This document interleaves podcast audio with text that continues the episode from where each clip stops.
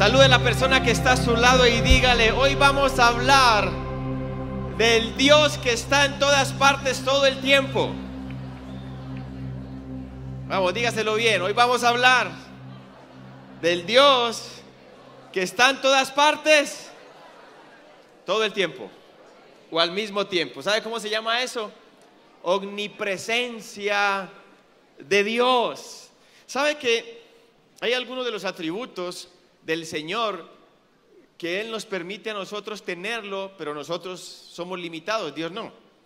Pero Dios es amor, eso es nuestro atributo, ¿cierto? Y Él nos permite amar o no. Ojalá la manera que Él ama. Dios es bondad o no. Y Dios nos permite ser bondadosos. Obviamente no a su manera. Pero cuando hablamos de la omnipresencia de Dios, es un atributo exclusivo de Él. Nadie más puede estar siempre, en todo lugar, en todo tiempo. Solo Dios puede hacer eso. Por eso este título, yo soy el que estoy en todas partes al mismo tiempo. Hay personas que tienen un concepto de que Dios está simplemente en un lugar celestial y ya. No, Dios está ahí a tu lado, tan cerca que puede escuchar el latido de tu corazón. ¿No te alegra eso? Y hay muchos textos bíblicos que hablan de esto. Pero yo voy a tomar el Salmo 139 y usted va a hacer un compromiso conmigo. Levante su mano y diga, yo voy a meditar esta noche en el Salmo 139. Me comprometo en el nombre de Jesús. Ya usted se comprometió con Dios. Ahora no es que vaya a quedar dormido sin meditar en el Salmo 139. Versículo 1. Oh Señor, has examinado mi corazón y sabes cuánto acerca de mí. ¿Cuánto sabe Dios? Todo acerca de mí. Está hablando del interior. Diga, Dios conoce todo mi interior. Mis pensamientos, mis emociones, mis actitudes, mis motivaciones. ¿Sabes cuándo me siento y cuándo me levanto? Conoce mis pensamientos, aun cuando me encuentro lejos. Me ves cuando viajo y cuando descanso en casa. ¿Sabes cuánto de lo que hago? Y estas son las acciones. Dios sabe absolutamente todo lo que hacemos. Y mira el verso 4. Sabes lo que voy a decir incluso antes de que lo diga. Diga, Dios te pasaste. Diga a la persona que está a su lado, Dios sabe todo de ti. Pero no lo haga con un dedo señalador porque ahí está la esposa, Dios sabe todo. No, dígalo con, asombro, con amor. Dios sabe todo de ti. Dios sabe cómo llegaste hoy a la iglesia. La verdad es que vivimos delante de Dios. Este atributo, todos son fascinantes para mí. La Biblia es fascinante, pero este atributo me ha confrontado. Porque es que es vivir sabiendo que Dios está ahí. Qué susto, ¿no? Pero no debiera asustar, a menos que uno sea rebelde y todos en algún momento hemos entrado en rebeldía, sino que debiera asombrar. Versículo 5, vas delante y detrás de mí, o sea, nos tienes rodeados. Vas delante y detrás de mí, pones tu mano de bendición sobre mi cabeza. Ponga su mano ahí respetuosamente al lado de la persona que tiene a su lado, perdón, y dígale, que Dios te bendiga grandemente en esta noche, en el nombre de Jesús. Se tiene el Espíritu Santo y está poniendo, imponiendo manos sobre su hermano, sobre su hermana. David expresa su asombro a causa de este atributo, versículo 6. Mira cómo dice David, semejante conocimiento, semejante conocimiento es demasiado maravilloso para mí. Yo reemplazaría eso por un wow. Si David hubiese sabido que existiera el wow o que iba a existir el wow, hubiera dicho, wow, wow, Dios, demasiado conocimiento, es maravilloso. Para mí, dice, es tan elevado que no puedo entenderlo. Y es que es complicado. Pues la persona que más te ama y, más te conoce no alcanza a conocer todo lo que tú eres, pero Dios sí. Todo, hasta lo que nosotros mismos a veces ni conocemos de nosotros. Dios lo conoce. Ahí está hablando de la omnisciencia, del Dios lo todo. Como hablamos la semana pasada, habló el pastor Andrés. Pero ahora va a entrar a hablar de la omnipresencia. Versículo 7. Jamás, mira, jamás podría escaparme de tu espíritu. Jamás podría huir de tu presencia, de tu aliento. Si subo al cielo, dice, allí estarás. No, dice, allí estás, tiempo presente. Si subo al cielo, allí estás tú. Si desciendo a la tumba, allí estás tú. Si cabalgo sobre las alas de la mañana, si habito junto a los océanos más lejanos, es decir, si me voy a la porra, como dicen los abuelos, allá el Señor está. Y mira lo lindo, versículo 10, aún allí me guiará tu mano y me sostendrá tu fuerza. Podría pedirle a la oscuridad que me ocultara, o sea, el, el lugar más oscuro, y a la luz que me rodea que se convierta en noche. Pero ni siquiera la oscuridad puede esconderme de ti. Para ti la noche es tan brillante como el día, la oscuridad y la luz son lo mismo para ti. Yo quiero que en este momento, con mucha sinceridad, todas las personas que han sentido una profunda soledad se pongan de pie. Con honestidad.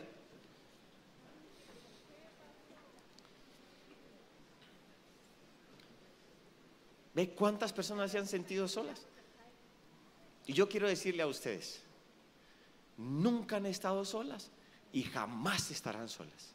Porque el Dios que le creó, el Dios que les ama, siempre ha estado con ustedes y siempre estará con ustedes todos los días de sus vidas. Escúcheme esto. No, quédense de pie, por favor. La soledad está inundando las calles, no de esta ciudad, del mundo. Y a través de la soledad el enemigo ha traído pensamientos de creer que a nadie le importamos y que lo mejor es terminar con la vida.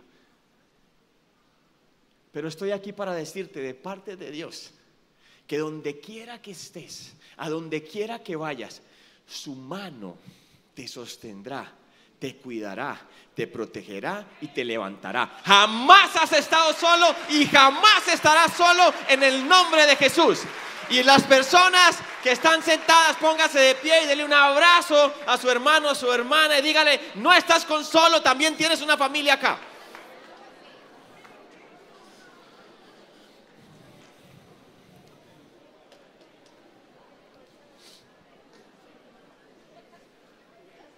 Ya, ya, no se pasen con los abrazos, pues ya. Ahora, escúcheme esto también esta realidad de su presencia tiene que elevarle a uno el nivel de santidad o no. Todo lo que uno hace Dios lo ve. Tiene que elevarle el nivel de santidad. Uno no puede ocultarse de Dios.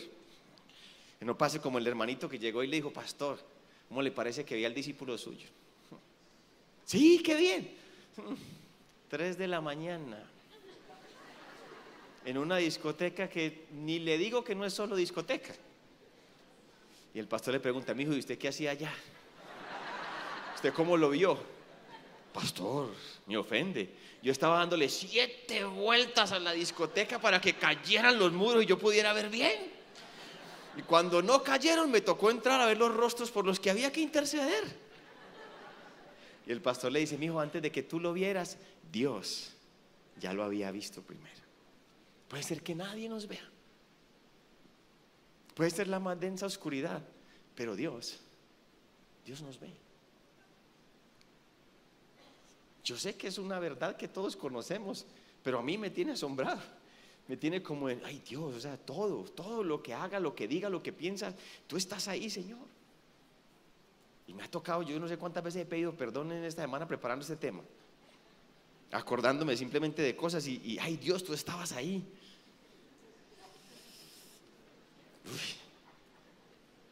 Un filósofo le preguntó a un creyente, ¿dónde está Dios? Y el creyente le respondió con una pregunta, dígame usted dónde no está Dios.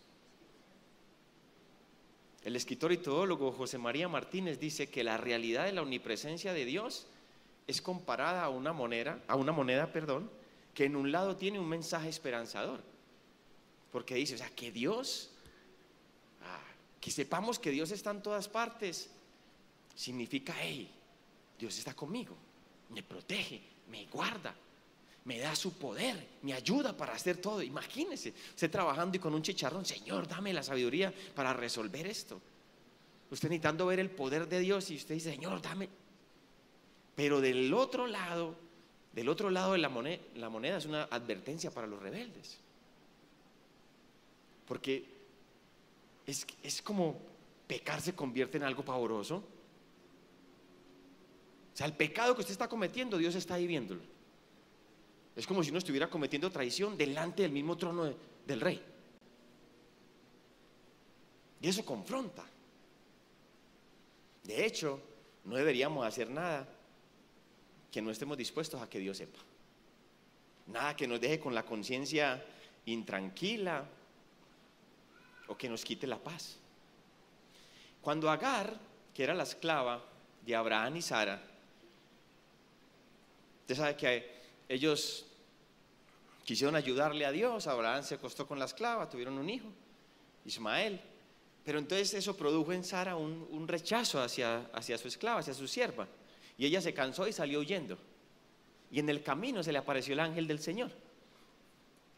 Y el ángel del Señor le dijo, ¿a dónde vas? Lo que tienes que hacer es devolverte y volver donde tu señora. Y ella se asombró y dijo, tú eres el Dios que me ve. Nadie más sabía que ella había salido, pero tú eres el Dios que me ve. Dios nos ve desde el vientre, incluso de nuestra madre. ¿Cómo te sentirías tú si sabes que tienes un ojo que te ve en todo momento y lugar?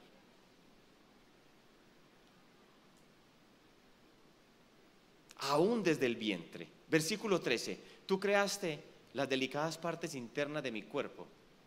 Tú creaste las delicadas internas partes de mi cuerpo y me entretejiste en el vientre de mi madre. ¿Cómo destruir lo que Dios mismo formó?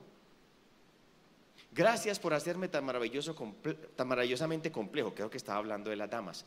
Tu fino trabajo es maravilloso. Lo sé muy bien. Mira esto. Tú me observabas. ¿Desde cuándo? Mientras iba cobrando forma en secreto mientras entretejían mis partes en la oscuridad de la matriz. Cuando, cuando, cuando, solo es el embrión, cuando solo usted escucha el latido del corazón, usted puede imaginarse a Dios ahí. Este hueso debe ir con este hueso. Aquí debe ir este tendón, aquí debe ir este nervio.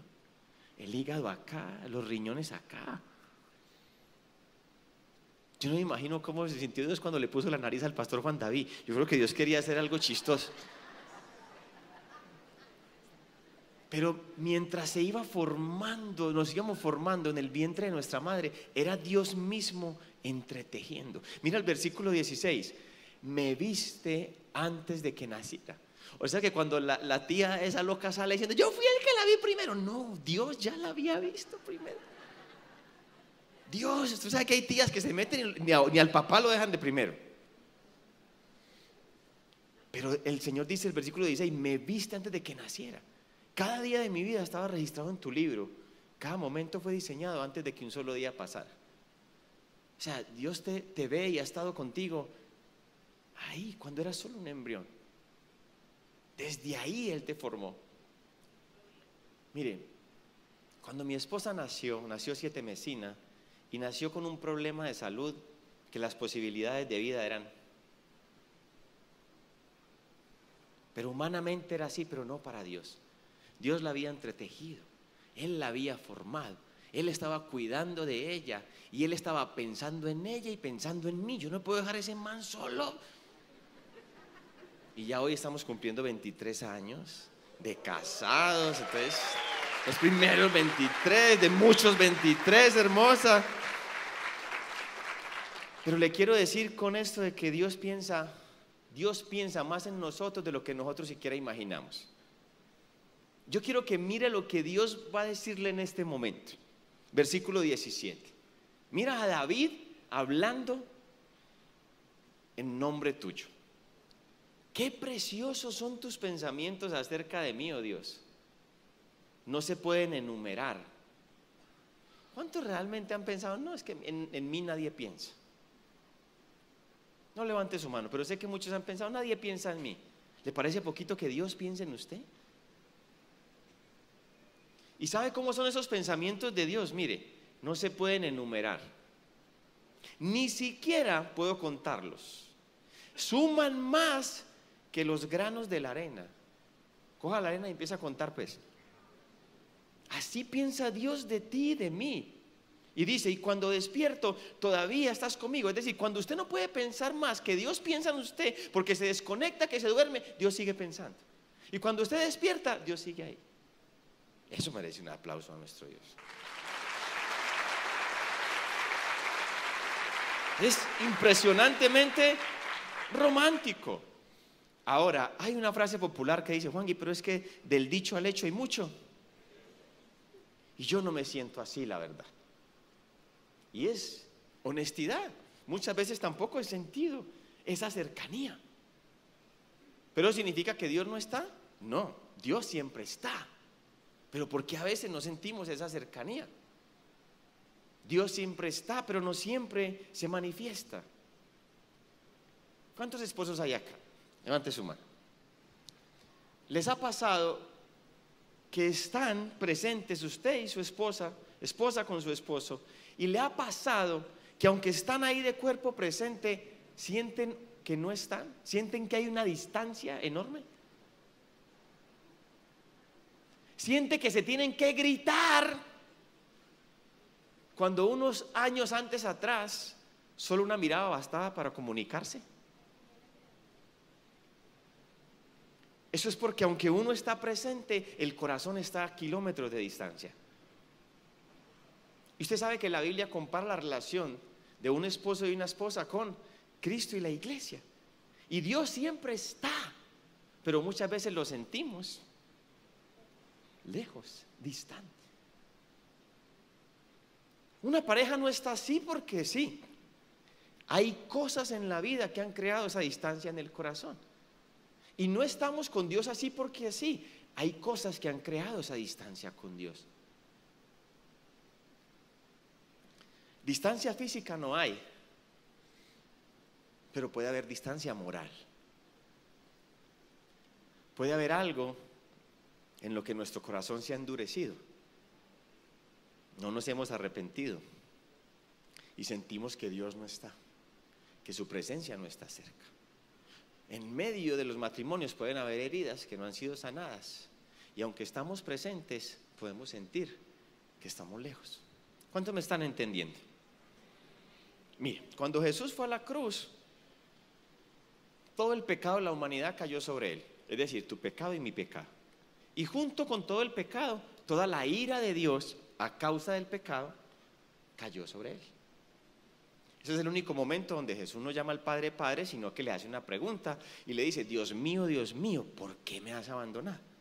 El Padre no estaba, el Padre sí estaba. Pero a causa de todo el pecado, el Padre hizo esto. Con dolor, porque era su hijo, porque es su hijo. Y Jesús y el Padre hicieron eso para que tú y yo no tengamos que experimentar eso. Pero el arrepentimiento no es solamente cuando uno va a entregar su vida al Señor. El arrepentimiento es un estilo de vida. El pecado rompe la comunión. El arrepentimiento restaura la comunión. Cuando uno permanece en el pecado, Dios siempre está pero la comunión no es la misma. ¿Usted puede alejarse de Dios? No. Usted puede alejarse de una buena relación con Dios. Pero Dios es omnipresente. Siempre va a estar ahí. Me estoy haciendo entender.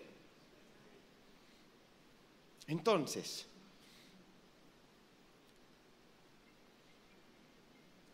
David está viendo la omnisciencia de Dios, que todo lo sabe.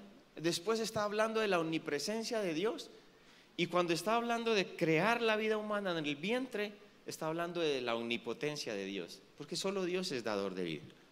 Este es un salmo donde aparecen los tres ovnis de Dios. Pero inesperadamente el salmo da un giro. Y David empieza a enfocarse en el mal, en el malo y en la maldad. Y su corazón empieza a cargarse. Y su corazón empieza como a odiar. Entonces, ¿qué tiene que hacer? Recomponer. Y mira cómo termina el salmo, porque no tengo tiempo para leer lo demás. Versículo 23 y 24. Examíname, oh Dios, y conoce mi corazón. Pruébame y conoce mis pensamientos, los pensamientos que me inquietan. ¿Cuánto estaríamos dispuestos a decirle eso al Señor? Señor, quiero que mis pecados y mis pensamientos aparezcan en la pantalla de Comunidad Cristiana de Fe en esta noche. Pruébame y conoce los pensamientos que me inquietan, porque no solo el pecado nos aparta de la comunión con Dios, a veces son las cosas que nos producen afán, estrés y ansiedad. Y el 24 sí habla de los pecados. Señálame cualquier cosa en mí que te ofenda y guíame por el camino de la vida eterna. David está diciendo, Señor, no quiero nada en mi vida que rompa mi comunión contigo.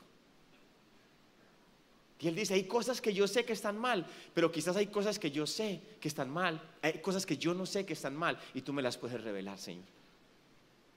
Pero que nada rompa mi comunión contigo y por eso es tan valiente de ponerse al escrutinio del Señor. Le dice, pruébame, examíname, señálame. Ahora, no es solo David el que no quiere romper la comunión con Dios. Usted sabe que tampoco Dios quiere romper la comunión con usted. Ese es el amor de Dios. Tampoco quiere que se pierda. ¿Sabe cuando Adán pecó? ¿Qué hizo? Se escondió de la presencia de Dios, recuerda. ¿Y qué le dio? Temor y vergüenza. Tuve miedo, por eso me escondí. Cogí hoja de higuera y me tapé. Temor, vergüenza. Y entonces Dios lo llama y le dice, Adán, ¿dónde estás? Porque Dios quería jugar escondidijo con Adán. No. Porque Dios no sabía dónde Adán estaba. No, Dios sabía dónde Adán estaba. Y Dios sabía lo que había hecho. Él lo sabe todo y está en todas partes al mismo tiempo. Entonces, ¿por qué está preguntando? Es porque Adán no sabe dónde está. Adán, ¿sabes dónde está tu corazón en estos momentos? Tu corazón está apartado de mí, Adán, y no lo sabes. Y por eso hay que hacer lo que dice David, examíname, oh Dios. Pruébame, señálame porque yo no quiero estar lejos de ti. Jacob fue un hombre que Dios escogió desde el vientre de su madre. Escogido por Dios. Pero ¿sabe cómo se volvió Jacob? Mentiroso y engañador. Y le robó la primogenitura a su hermano. Engañando a su padre, que ya estaba casi ciego, se hizo pasar por su hermano para robarse la primera bendición, la que era para el primogénito. Engañó a su hermano y su madre tuvo que empacarle rápido los chiros y mandarlos donde su tío Labán. Y su tío Labán lo engañó a él. Pero en el camino, cuando está cansado, dice que toma una piedra, recuesta su cabeza sobre ella y Dios le dio un sueño. Porque Dios no quiere romper la comunión contigo. Dios le dio un sueño. Y dice que en el sueño él vio una escalera que estaba puesta de la tierra al cielo y que ángeles de Dios subían y bajaban por esa escalera. Y arriba de la escalera Dios le habló y le dijo, voy a cumplir todas las promesas que te he hecho, porque yo soy el Dios que te he dado protección, que te he sostenido, que te conozco. En ti van a ser benditas todas las familias de la tierra. Y sabes que Jacob, no te soltaré hasta que haya hecho todo lo que me propuse contigo. Y si esa promesa usted la recibe en esta noche, dígale, Dios, no me sueltes hasta que hayas hecho todo lo que te has propuesto conmigo. Entonces Jacob despertó del sueño, Génesis 28, 16. Jacob despertó del sueño y dijo, ciertamente el Señor está en este lugar. ¿Y yo qué? ¿Y yo qué? No me di cuenta. ¿Dios está o no está? Pero muchas veces no nos damos cuenta. ¿Estaba antes de que se durmiera o no? Sí, pero él no se había dado cuenta. Solo se dio cuenta cuando Dios le permitió ser consciente de su presencia. Versículo 17, pero también tuvo temor. ¿Por qué? Porque era engañador y mentiroso. A Dios no le podía esconder. Y entonces, ¿qué dijo? Qué temible es este lugar. No es ni más ni menos que la casa de Dios y la puerta del cielo. ¿Era la puerta del cielo? O no era la puerta del cielo? Siempre. Porque donde está la escalera, que Jesús es la escalera, el puente entre Dios y la tierra, siempre es puerta al cielo. Y Dios está en todas partes. ¿Y sabe algo tan especial que sucedió aquí? Usted sigue leyendo el relato en Génesis 28 y Jacob dice, uy Dios, y todo esto es verdad. Pues como era un sueño, y tú vas a hacer todo lo que te dijiste que te ibas a hacer conmigo. Entonces, ¿sabe qué Dios? Yo voy a adorarlo, yo voy a seguirlo, usted va a ser mi Dios. Y de todo lo que usted me dé, le voy a dar el 10%. ¿Y por qué Jacob empezó a hablar del diezmo? Ni siquiera había venido la ley. ¿Por qué? Porque las convicciones empiezan a formar en la presencia de Dios. Cuando alguien está en la presencia de Dios, aunque es infiel, se vuelve fiel. Cuando alguien está en la presencia de Dios, tiene un encuentro real con Dios, aunque tenga una adicción, va a ser libre. Yo estoy creyendo que personas van a salir de acá, después de ser tocados por la presencia de Dios, a tomar decisiones de cortar relaciones que no deben tener, a tomar decisiones de ir y perdonar a quien deben perdonar. Van a salir libres de cadenas de droga, de alcohol, de pornografía. Van a salir con un corazón que ha perdonado y se van a quitar un peso de odio y resentimiento y de amargura sobre sus espaldas. Y van a salir a desistir de hacer cosas que saben que no tienen que hacer. A causa de la presencia de Dios. Mire, Jacob era retacaño. ¿Y qué pasó en la presencia de Dios? Se volvió generoso. Siga leyendo y mire después el regalo que le mandó a su hermano. También le tenía miedo al hermano. Pero le mandó severo regalo. Todo cambia en la presencia de Dios. Pedro ve a Jesús como alguien chévere, bien su líder. Pero cuando Pedro ve el milagro, de la pesca milagrosa, cae de rodillas y dice, Señor, apártese de mí. Usted es santo y yo pecador. Jesús se apartó. Dijo, no, de pecador vas a pasar a pescador, de almas. Y después al gran apóstol. Isaías estaba deprimido por la muerte del rey Usías y llega al templo. ¿Y sabe a qué lo llevó la depresión? A quejarse de todo el mundo y a criticar a todo el mundo y a murmurar de todo. Y ese pueblo y esto y, se encuentra con Dios. ¿Y sabe qué dice? Ay de mí. Ya los dedos no están hacia allá, ya están hacia acá. Ay de mí. ¿Y qué hizo el Señor? ¿Lo rechazó? No. Tomó un carbón encendido, ¿dónde lo puso? En la boca de Isaías, donde estaba su problema. Y después, ¿qué hizo Isaías? Aquí estoy, papá. Dígame a dónde quiere que vaya. ¿Dónde ocurre eso? En la presencia de Dios. Saulo, hay que matar y perseguir a esos cristianos. Deme cartas, yo voy y los busco. Me los encuentro en el camino hacia Damasco. ¿Y quién se le aparece? Jesús. ¿Y en quién se convierte? Donde está la presencia de Dios, todo tiene que cambiar. Todo, absolutamente todo, todo, todo. La presencia de Dios transforma absolutamente todo. Y la presencia de Dios está en todas partes. Entonces, ¿qué necesitamos? Que se manifieste. ¿Qué pasaría si la presencia de Dios se manifiesta en un bar donde hay prostitución? ¿Qué pasaría si se presenta donde hay droga? Donde hay gente que está maquinando cómo hacer el mal. ¿Sabe qué pasaría? Caerían de rodillas, llorando, arrepentidos, pidiéndole a Dios que los perdonara. ¿Usted no ve muchas veces cómo la gente pasa con lágrimas en sus ojos a recibir a Cristo? ¿Por qué? Porque el predicador es bueno, no. Porque la presencia de Dios los tocó. Porque la presencia de Dios está en esta casa, está en este lugar.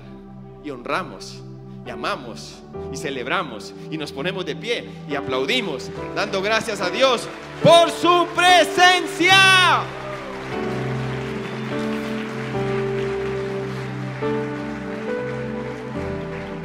Chicos, chicas, escúcheme en esto. Podemos tener la teología correcta y tenemos que tener la teología correcta, claro que sí. Pero aunque tengamos la teología correcta, siempre vamos a ser profundamente insatisfechos porque nacimos para experimentar la presencia de Dios. No es solo la palabra, es el poder que la respalda. Son las dos cosas juntas. Jesús dijo, erráis ignorando las escrituras y el poder de Dios. Miren, Pastor, yo vivo por convicciones. Todos debemos vivir por convicciones. Pero ¿dónde se forman las convicciones? ¿Dónde? En la presencia. ¿Sí o no? escúcheme esto, eso es como que usted salga y el día está renublado y cayendo un aguacero. Y usted diga, pero yo sé que el sol está detrás de esas nubes. ¿Es convicción, sí o no? ¿Está bien? Diga, muy bien. Pero ¿no le gustaría que se despejara el cielo? ¿Que las nubes se corrieran? ¿No le gustaría sentir cómo los rayos del sol van penetrando y quitándole el frío? ¿Y no le gustaría que el sol iluminara todo? Además porque usted va para Cartagena. Yo sé que está ahí, pero no quieres sentirlo. ¿No quieres experimentar a Dios? ¿No quieres recibir su amor, su fuerza, su poder, su gozo, su paz? Claro que sí. Entonces vivimos por convicciones, sí, pero necesitamos, anhelamos un toque de Dios. ¿Y cómo podemos experimentarlo más? Yo sé que a Dios nada lo limita, nada. Pero la santidad,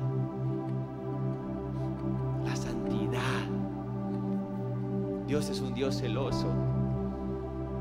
Él quiere que estemos en este mundo, sí. Claro, para hacer la sal y la luz. Pero no para enamorarlo de lo que no debemos enamorarnos y olvidarnos de Él. Él es un Dios santo, un Dios celoso. Mire, ¿usted con quién, es la persona que tiene más comunión en su vida? ¿Con los que tiene más cosas en común o con los que menos? Sea honesto. ¿Con quién? Cuando usted llega a su trabajo nuevo, donde es un ambiente de esos pesados, y usted es un cristiano devoto, un jovencito que acaba de salir de la universidad, santo puro, no religioso, no confunda eso. Hermano, aleluya, siervo y todo el mundo mirándole los cachos antes que los tiene. No, estoy hablando de santidad, es una vida diferente que hace la diferencia. Es una vida alegre. Es una vida llena de paz, con gozo, es una vida que se disfruta de la manera de Dios. Pero usted llega a un ambiente eso y ¿cómo se siente? Es difícil. Y todo el mundo lo mira como, ay, llegó el novato, el cristianito. Ah, pero sale la señora o el caballero ese con una sonrisa, amigo, venga, yo soy cristiano. ¿Usted qué dice? Uy.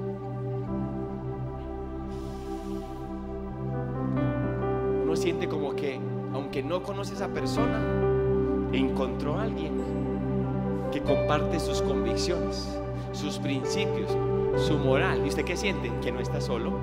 Que hay alguien con que usted puede tener qué? Comunión. Hay gente que Dios te asigna, sí.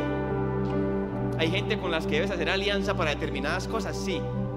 Pero hay gente que es para avanzar en la vida y con eso hay que tener comunión. Con tu esposa es para avanzar en la vida. Con tu esposo, con tus hijos, como iglesia. Porque tenemos las mismas convicciones y perseguimos lo que hay en el corazón de Dios. Y mientras más persigamos lo que hay en el corazón de Dios, más podemos tener comunión con Dios.